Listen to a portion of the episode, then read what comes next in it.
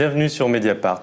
L'universalisme, voilà une valeur qui nous est souvent présentée comme positive, dans laquelle nous avons souvent été élevés, que beaucoup de responsables politiques n'hésitent pas à associer à notre pays, à la France.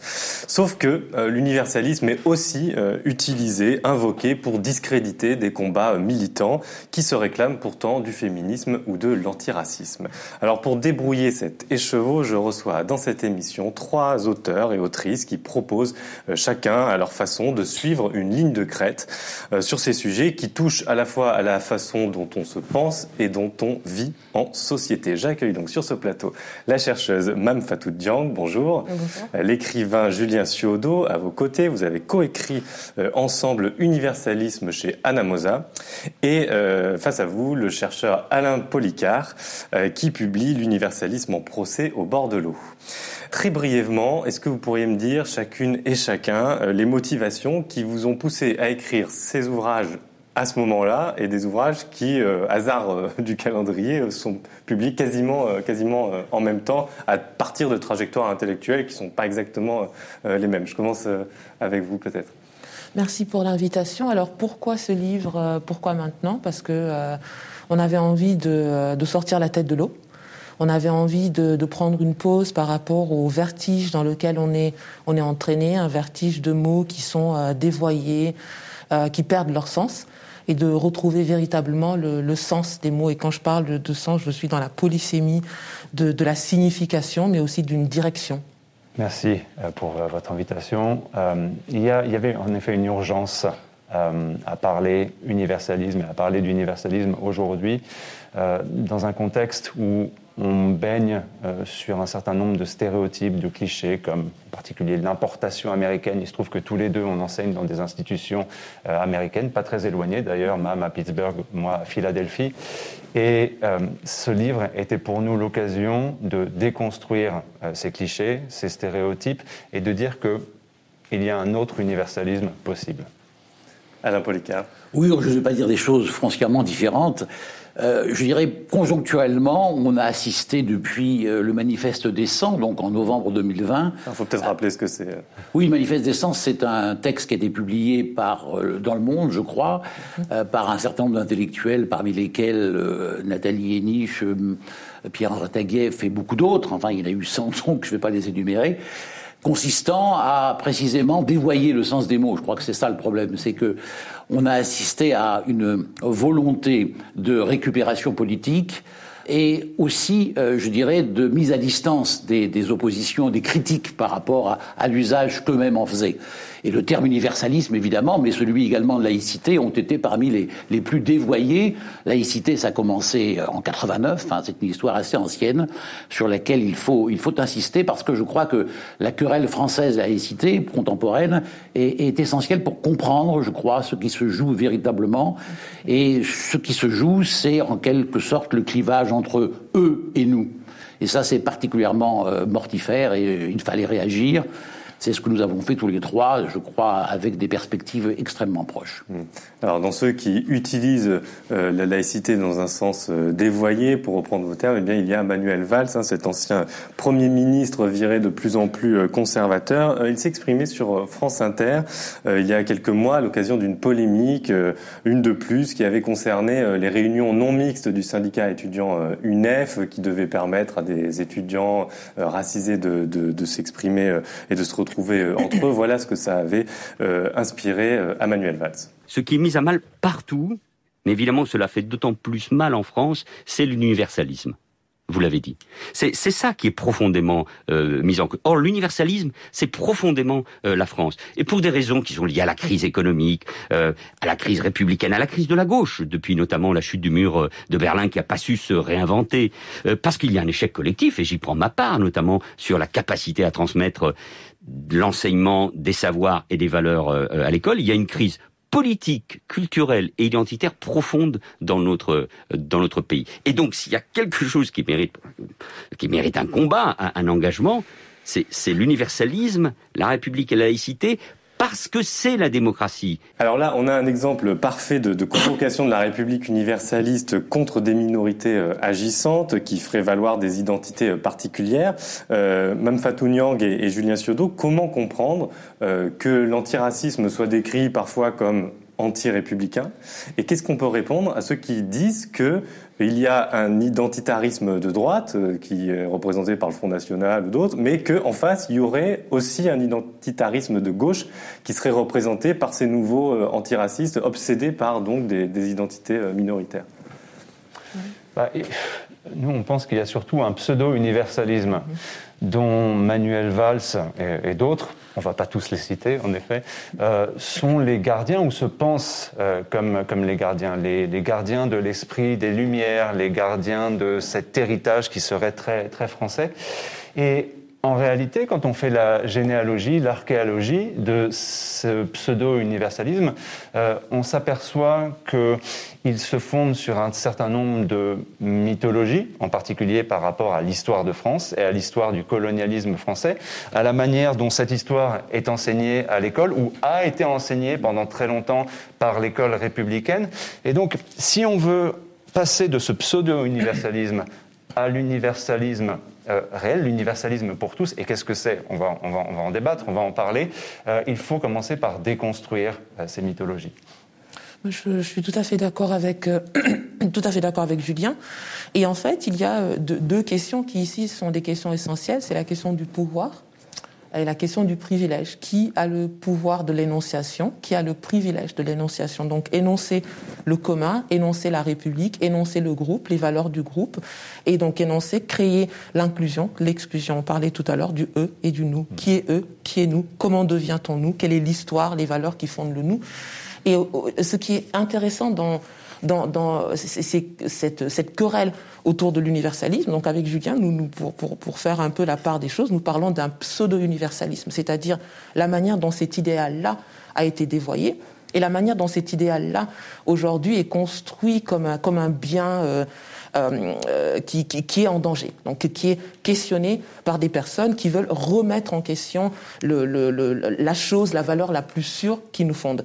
Et donc nous, ce que nous euh, faisons dans ce livre, c'est de dire, mais c'est un idéal, c'est un projet, on n'y est pas encore.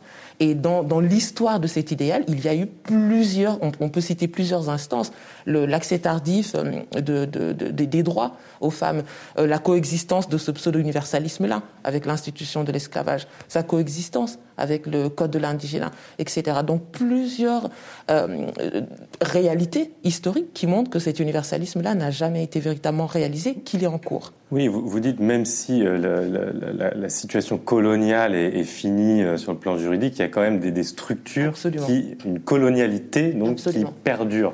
Euh, Et alors, justement, une, une autre fonction de ce, de ce, que nous appelons le pseudo-universalisme, c'est de masquer la perpétuation de ces structures de domination euh, aujourd'hui et la manière dont elles survivent euh, sous des formes plus ou moins discrètes, dont bah, les discriminations ou les violences policières euh, en, mé en métropole, enfin dans l'Hexagone ou aux, aux Outre-mer, euh, l'actualité récente euh, le, le, montre, euh, ces, ces, ces, structures sont là. Euh, et encore une fois, il est très important d'en faire la généalogie, de remonter le fil à travers euh, l'histoire de France et l'histoire du colonialisme français avant de pouvoir s'y confronter et de voir comment on peut les démonter, lutter contre et effectivement dire nous, faire en sorte que la production du discours universaliste et la production du discours républicain ne se place plus dans euh, une situation d'antagonisme. Encore une fois, Alain disait eux contre nous, mais qu'on arrive à un socle commun, une res publica, euh, la chose publique, où tout le monde est en mesure de dire nous, de dire nous et de s'approprier ce discours. Ré réellement inclusif. Donc, euh, Alain Policard, vous expliquez dans, dans, votre livre que si l'universalisme est, est, mobilisé euh, dans, dans, le discours français euh, de, de façon critiquable, c'est parce qu'il a été le fauné d'une identité nationale. Alors ça peut paraître justement paradoxal, universalisme versus identité nationale euh, particulière, euh, une identité nationale qui, qui n'est pas seulement nationale, mais qui est aussi hiérarchique et qui est aussi euh, excluante. Est-ce que vous pouvez résumer pourquoi il y a eu cette, cette sorte de, de fusion qui, qui, donne ce pseudo-universalisme, comme, comme disent nos, nos autres invités?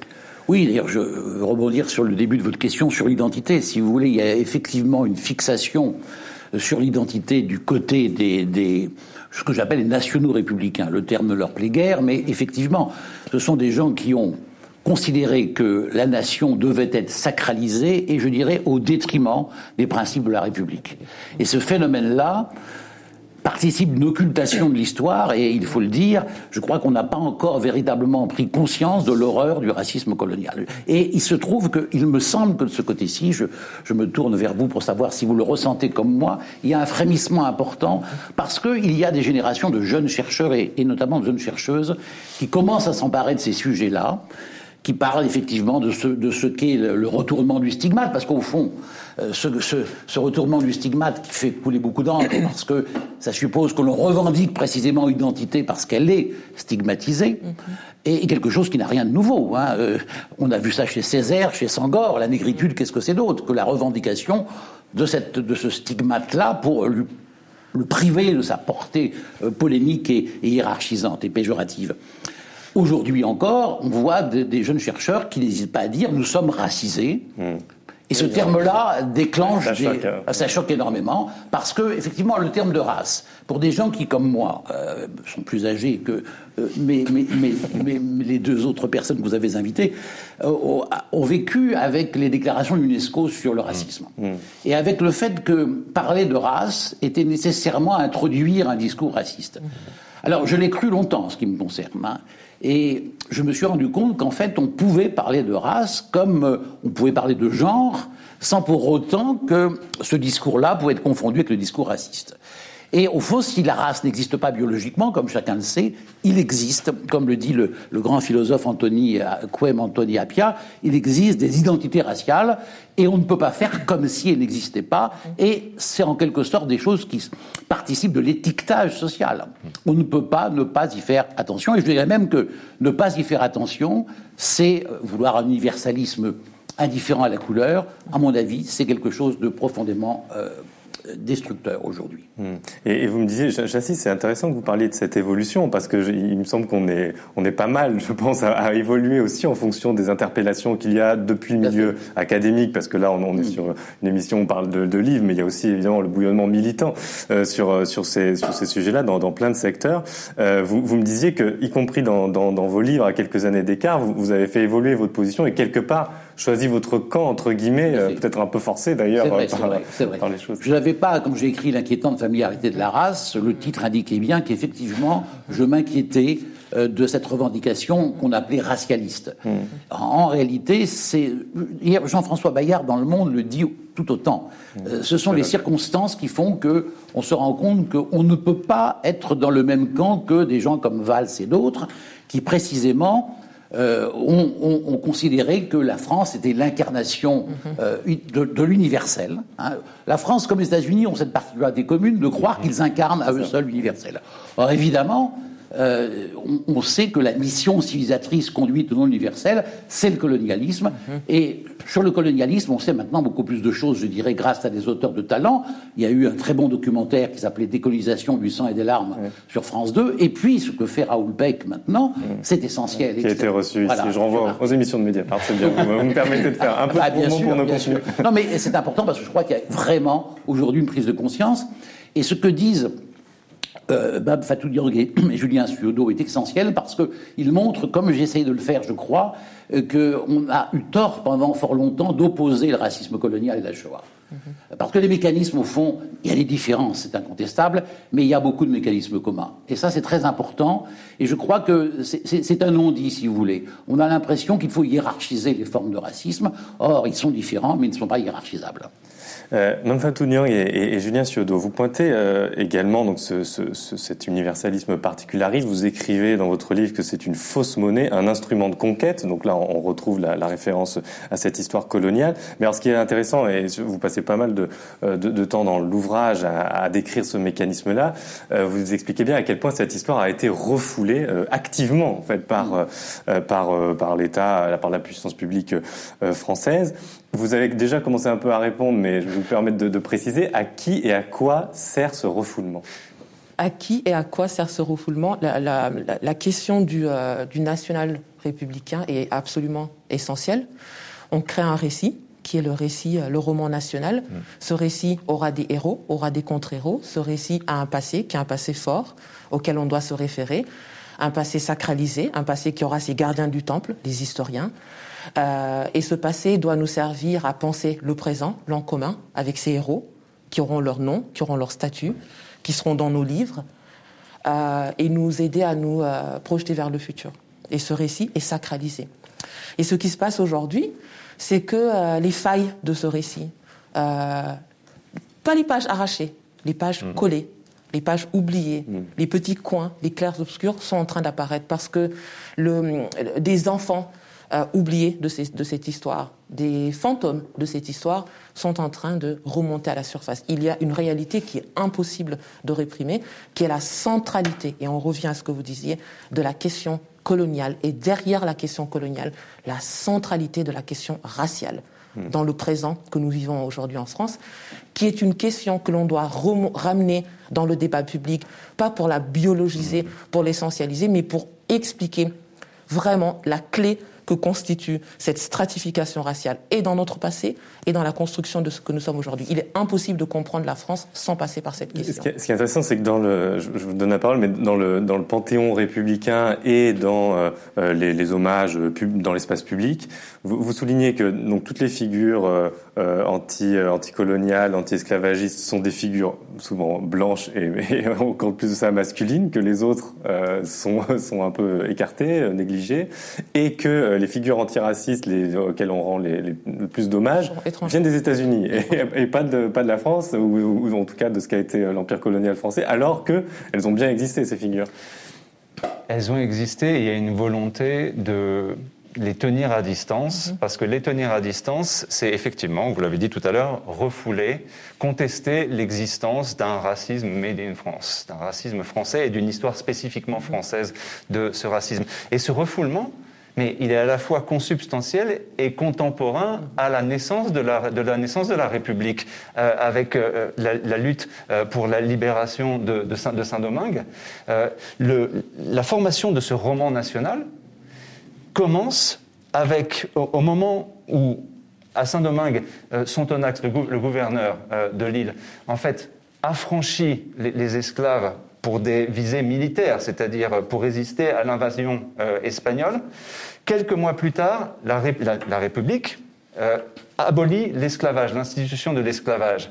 Et c'est comme si, en réalité, l'abolition était décrétée d'en haut, alors qu'elle elle est venue du, du, terrain du fait de cette lutte d'émancipation. Donc il y a une espèce de récupération euh, de cette lutte pour l'inscrire dans un récit républicain qui passe par tous les régimes républicains de la première à la cinquième République. En 1848, c'est cette injonction à l'oubli, s'il vous plaît, euh, on ne va pas rappeler cette histoire qui nous divise, rassemblons-nous, mm. et il faut oublier, mettre ce passé derrière nous. Et il n'y a pas de réparation. Et il n'y a pas de réparation, jusqu'au au mémoriaux aujourd'hui, euh, au Jardin du Luxembourg, il y a un mémorial euh, de, de l'esclavage qui s'appelle Le cri, l'écrit, la stèle qui l'accompagne dit ces mots, les esclaves dans l'histoire de France, cette stèle leur rend hommage pour leur contribution à l'universalité des droits humains que sont la liberté, l'égalité et la fraternité. Mmh. Quand on est dans ce genre de grammaire euh, totalement alambiquée, c'est bien qu'il y a une volonté au moins d'occulter, de flouter la réalité historique. Hmm.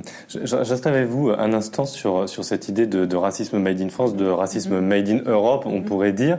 Euh, il y a un point dans l'ouvrage que, que j'avais pas trop vu ailleurs et qui m'a, qui m'a semblé euh, intéressant, euh, un peu provoquant euh, aussi, en tout cas pour un regard français un peu confortable.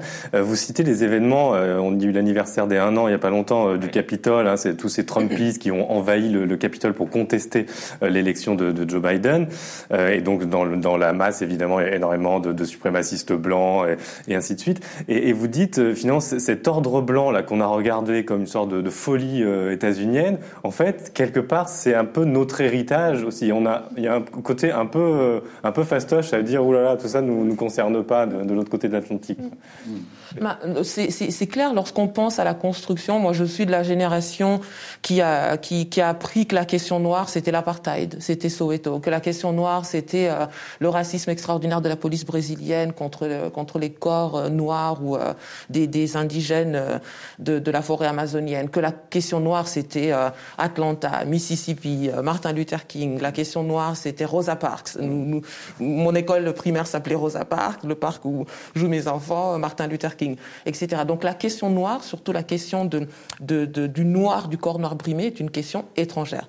Et la France est le pays qui ouvre les bras. Et donc on a, on a tout euh, cette, ce, mythe du, du jazzman euh, à ah, Saint-Germain-des-Prés, la Harlem Renaissance, Baldwin, sans lire ce que ces gens, il faut lire Baldwin, qui dit je suis devenu Baldwin en France face au racisme mm. que la, la, société française me révèle.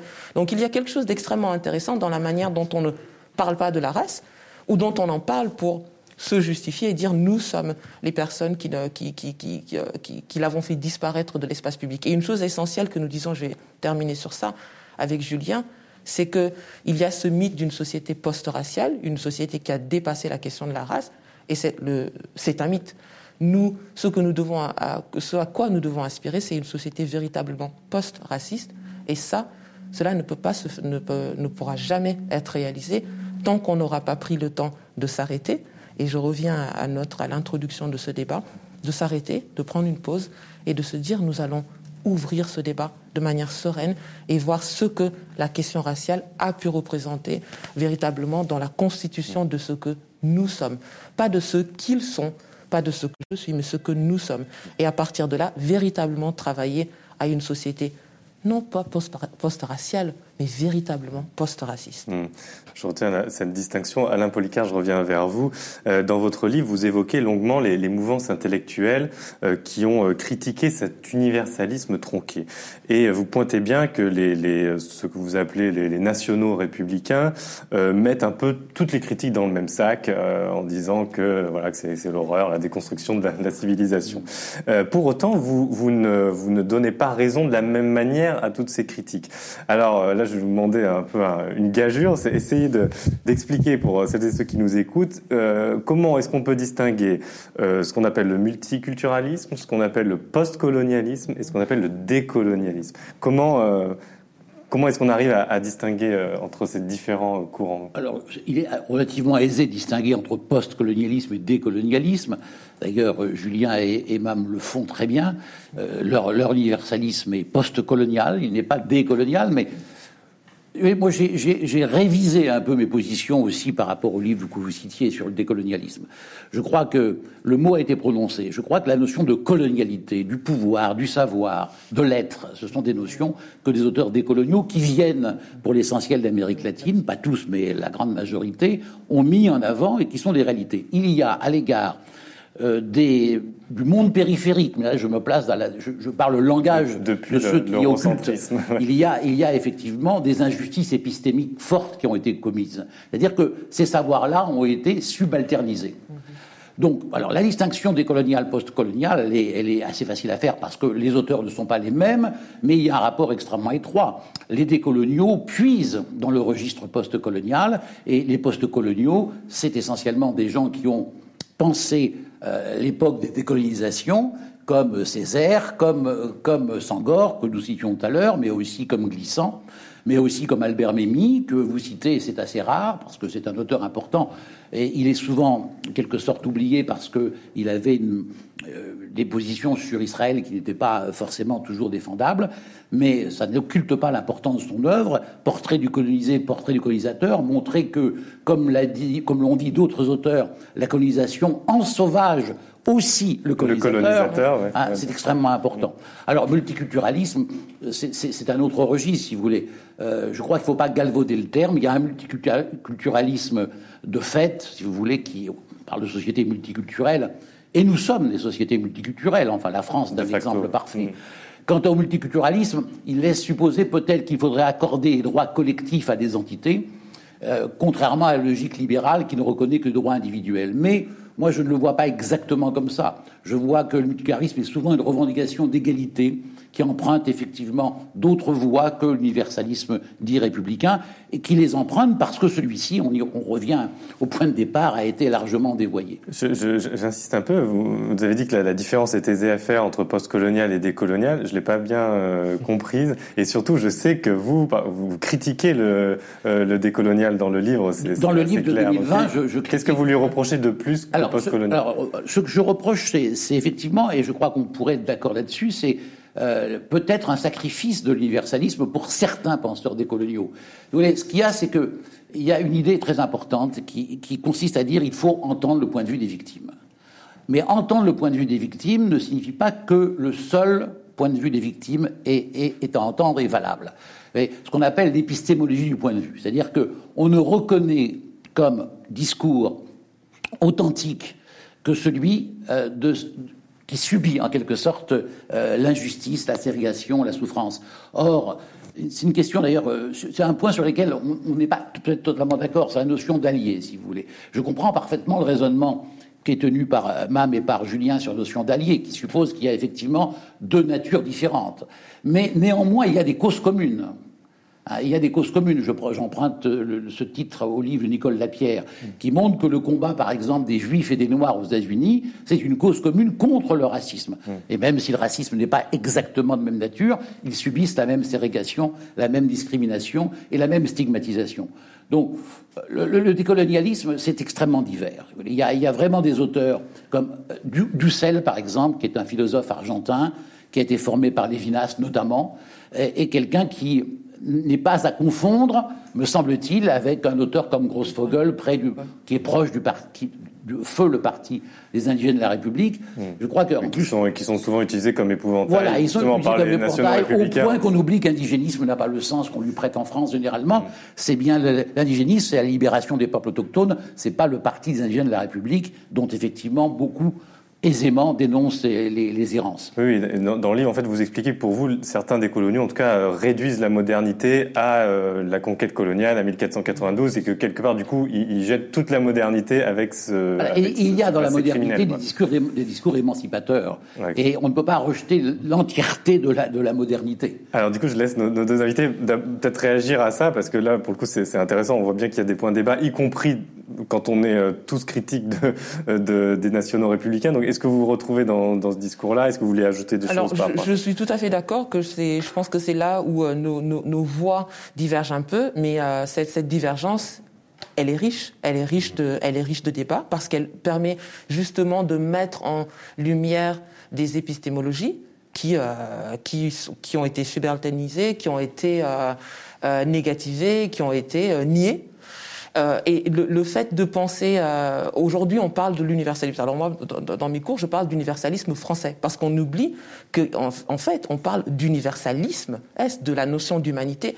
Et sur cette notion d'humanité, il n'y a pas débat il n'y a véritablement pas débat.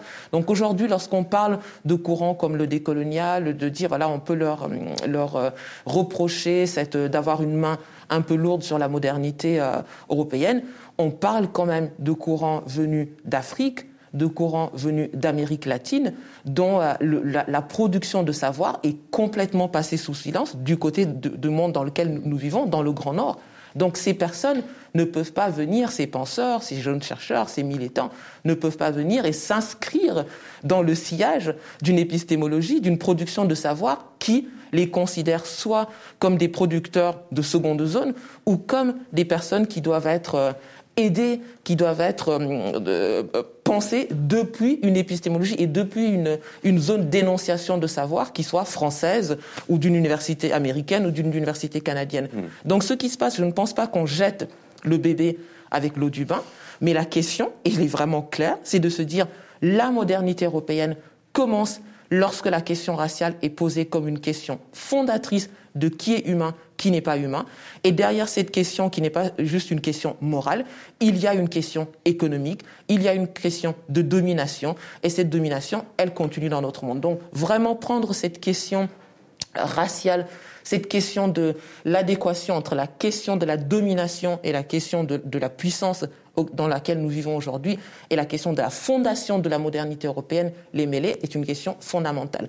Et qui permet aussi de dire, et, lorsque je dis qu'on ne jette pas le, bébé avec l'eau du bain, on ne rejette pas euh, les penseurs, on ne rejette pas les, euh, les, courants qui ont pu s'élever euh, contre cette idée de la domination, on ne, rejette pas les, courants qui ont pu penser de la libération des peuples qui étaient sous le joug de cette domination coloniale, mais c'est de dire, au lieu de mettre en lumière ces penseurs-là, nous allons mettre les personnes qui, depuis l'intérieur, donnaient la voix à Delgrès, donnaient la voix aux indigènes, donnaient la voix aux personnes qui ont pensé depuis leur lieu d'énonciation, de la forêt amazonienne à la forêt congolaise, au banc de l'université de Dakar, qui ont passé dans leur langue, qui ont pensé depuis leur mythologie, qui ont pensé depuis leur être, et pensé à des universalismes, et pensé à ce que ce monde-là, c'est sud, qui peuvent être dans le nord. Hmm. Quand on est dans une banlieue, on est dans le sud.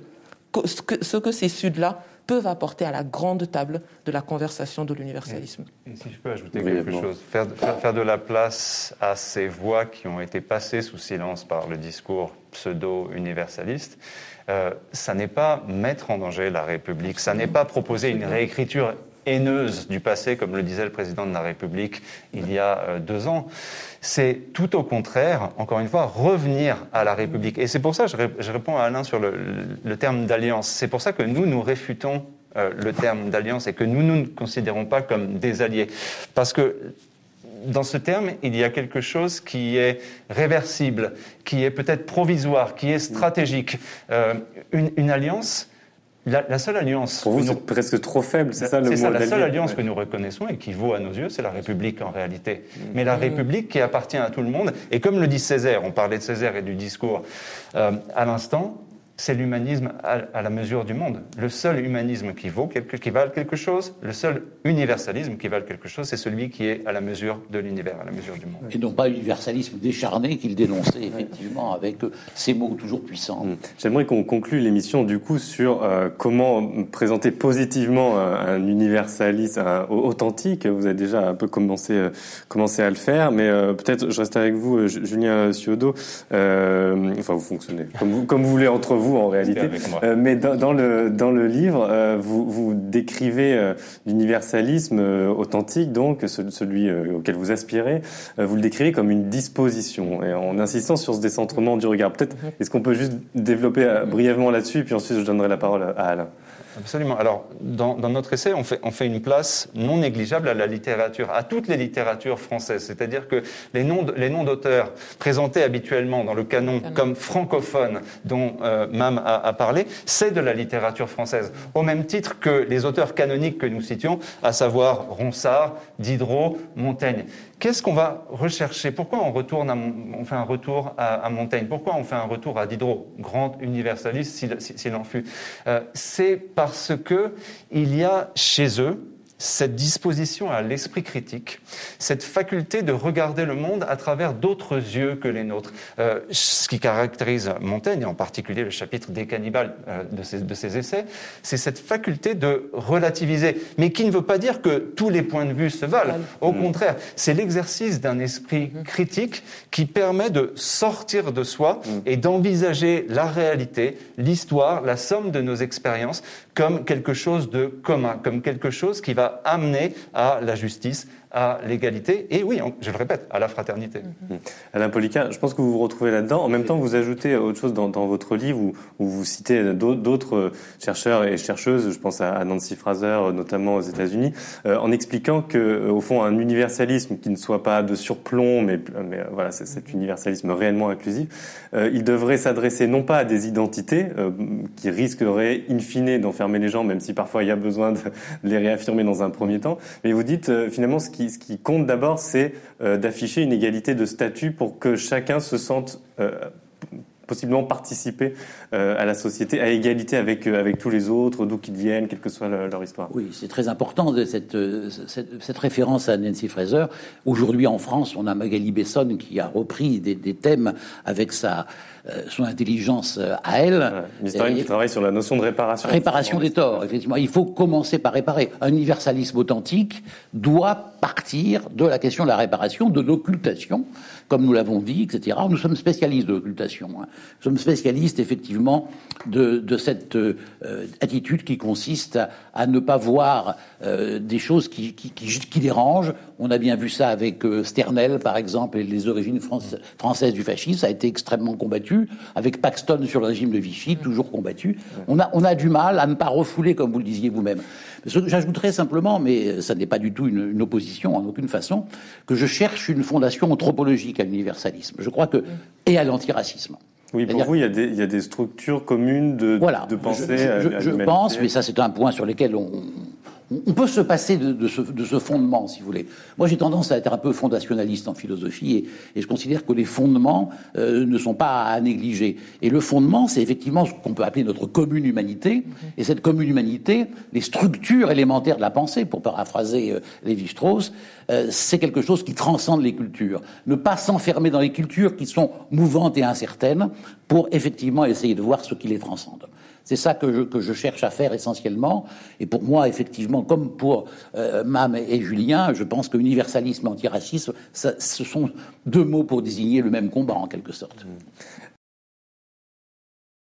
Manfatou Nyang et, Julien Ciodo, j'aimerais qu'on termine sur euh, un terme que j'ai trouvé euh, plutôt au début du livre, si, je me souviens bien, et qui m'a un peu euh, intrigué et qui je trouve une belle métaphore de, ce que suppose, on va dire, cet universalisme souhaitable une fois réalisé, cette, société, comme vous le dites, post-raciste plutôt que, que post-raciale.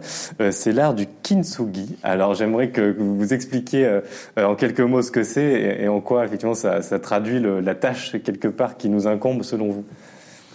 Alors le kintsugi, c'est, euh, je vais laisser Julien l'expliquer, mais le kintsugi, c'est pour euh, pour rebondir sur euh, sur ce que vous dites, c'est l'art de la réparation. Mais pour réparer, il faut accepter que quelque chose ait été brisé, et surtout, il faut avoir espoir que on puisse le remettre qu'il puisse être réparé. Oui, c'est une façon de réparer des objets qui est particulière dans, la façon dont c'est réparé. Qui est à tout le moins le contraire de la cosmétique. Euh, et de la cosmétique, encore une fois, pseudo-universaliste ou pseudo-républicaine, euh, qui imprègne tous les discours du pouvoir aujourd'hui. Et on parlait à, l'instant des, démarches intellectuelles, philosophiques euh, que implique la prise en compte d'un véritable universalisme, mais ça prend aussi des formes très visuelles et concrètes dans nos espaces urbains. Comment penser la ville postcoloniale? Euh, vous abordez tout à l'heure la question des, statues. Qui, qui est sur ces piédestals? Pourquoi les héros, les, grandes figures de l'antiracisme français, même parler de, Delgrès, c'en est une parmi d'autres, euh, sont totalement ou quasi absentes euh, de, nos, de, nos, villes, en tout cas euh, dans l'Hexagone? Comment repenser la ville de manière à ce que nous tous, nous tous Français, nous sentions partie prenante à quelque chose qui ne serait plus un roman national, mhm. mais l'acceptation de notre histoire commune, mhm. qui a commencé au moment de ce que Aimé Césaire appelle le contact colonial. D'une certaine manière, on peut dire que la France est devenue un pays postcolonial mhm. au moment où elle a mis le pied dans les territoires qu'elle a colonisés. Donc le kintsugi, c'est un, un, art japonais très vieux, de 400 ans, de réparation d'objets euh, en céramique, qui sont réparés grâce à une laque mêlée d'or. Et, donc l'objet tire, euh, tire sa beauté, tire aussi sa valeur du fait d'avoir été réparé. Et c'est un acte qui n'est pas seulement, comme Julien le disait, cosmétique, mais un acte qui se fait sur le temps, parce que la céramique est vivante, la céramique bouge, donc il faut vraiment s'assurer que la jonction se fasse dans un respect des différences, dans un respect de, de la matière. Et surtout, c'est un acte qui, qui se fait sur le temps. Donc il y a vraiment une éthique de l'acceptation du, du bris, l'acceptation de, la patience, l'acceptation de la concertation. Donc voilà, c'est une éthique et qui pour nous colle un peu euh, au projet universaliste s'il est, s'il est vraiment, si on veut vraiment le mener à bien et tourner le dos au pseudo-universalisme qu'on essaie de, de Nous sommes tous des patients républicains. Absolument. voilà. Et, oui, ça correspond à ce que vous expliquez sur la, la jonction du, du, temps minoritaire et du temps majoritaire dans la société. en tout cas, merci euh, à vous deux. Je rappelle euh, votre ouvrage hein, Universalisme, c'est dans la, la, collection euh, Le mot est faible, qui est très remarqué aux éditions Alamosa. Et puis Alain Policard, je rappelle également votre ouvrage L'universalisme en procès, c'est aux éditions du bord de l'eau et c'est dans la suite de, de toute une série d'ouvrages sur, sur ces questions où on peut repérer justement votre C'était intéressant de, de, confronter ces points de vue. Merci, Merci à vous, euh, vous d'avoir été, euh, d'avoir été euh, avec nous. Merci à vous de nous avoir suivis sur Mediapart. Je vous renvoie à notre site, évidemment, pour retrouver tous les autres grands entretiens du studio.